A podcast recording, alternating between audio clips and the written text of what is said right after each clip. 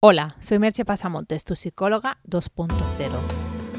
¿Quieres conseguir tus objetivos desde un estado de serenidad y descubrir tu pasión, aquello que de verdad te gusta hacer en la vida?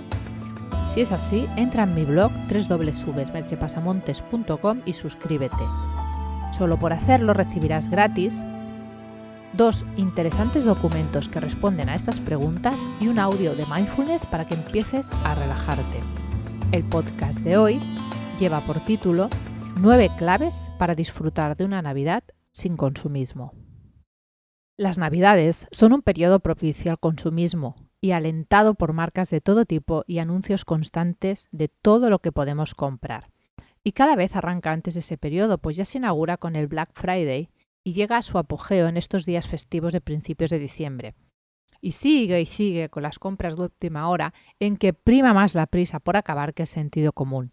Todo ello conlleva el riesgo de gastar más de lo que pretendemos o incluso más de lo que tenemos. Vamos a definir el consumismo de una manera simple y llana, como el hecho de comprar cosas que no necesitas o incluso redundantes. Vamos a poner algunos ejemplos. Tienes un móvil de hace unos años que funciona perfectamente y cubre todas tus necesidades. Pero la marca en cuestión, la que sea, saca un nuevo modelo, con algunas características interesantes pero para nada necesarias.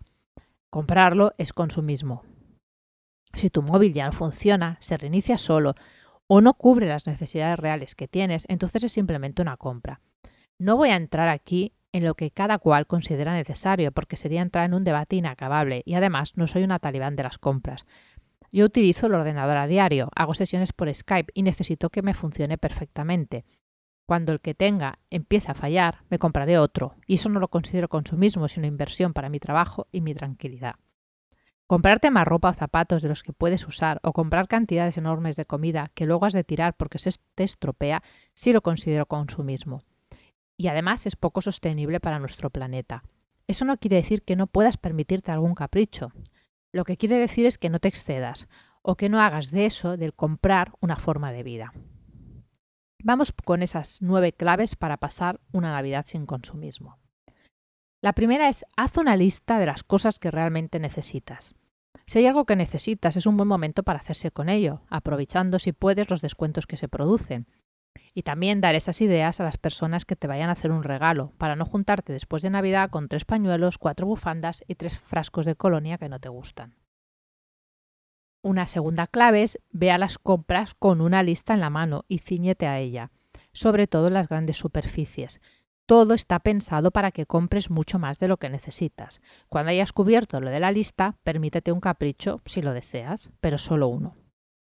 La tercera clave es que pactes con familiares y amigos las comidas y bebidas. Es normal que se cometan algunos excesos, pero que sobren siete barras de turrón que acabas tirando en junio no es normal ni necesario.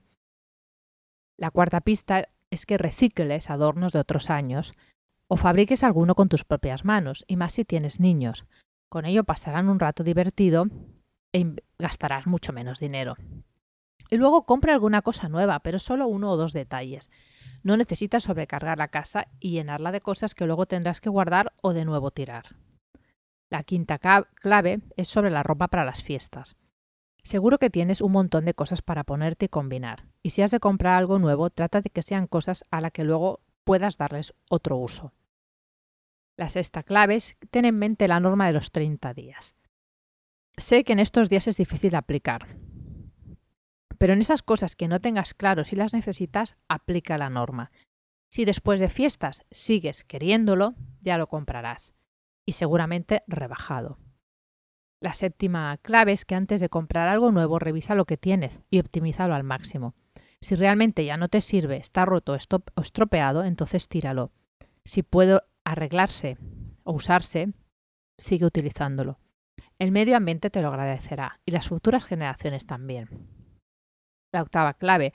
Recuerda que bastantes estudios afirman que las experiencias pueden ser tan gratificantes como la compra de objetos materiales.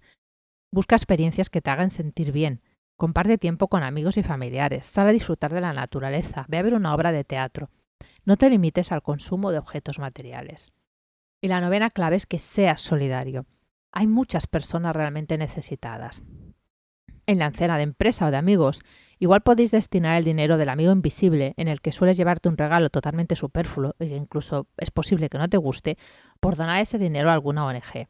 Del mismo modo, puedes llevar la ropa que ya no uses a puntos de recogida o los juguetes que tus hijos ya no quieren.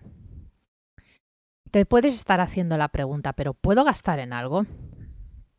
Y te digo, recuerda que la mejor inversión que puedes hacer es en tu crecimiento interior. Mucho del dinero que gastas en cosas que no necesitas te lo ahorrarías si te sintieras bien contigo mismo. Las personas felices consumen menos, pues no necesitan llenar el vacío interior o la insatisfacción con compras superfluas. Hoy en día hay muchas opciones para que puedas trabajarte a ti mismo. Yo te ofrezco algunas en forma de sesiones de psicoterapia y coaching y mi curso online, Dueño de tus emociones, capitán de tu destino, que es una buenísima forma de alcanzar tus objetivos desde la calma y la serenidad y descubrir lo que realmente te gusta. Yo te ofrezco las mías porque las conozco y confío en ellas, pero obviamente hay muchas más, hay miles de ofertas y puedes elegir la que mejor se adapte a tus necesidades, a tus gustos o a tus deseos. Lo importante es que te quedes con la idea de que hay vida más allá del consumo y de las compras superfluas, que puedes ser feliz sin muchas de esas cosas y sin compararte con lo que los demás tienen.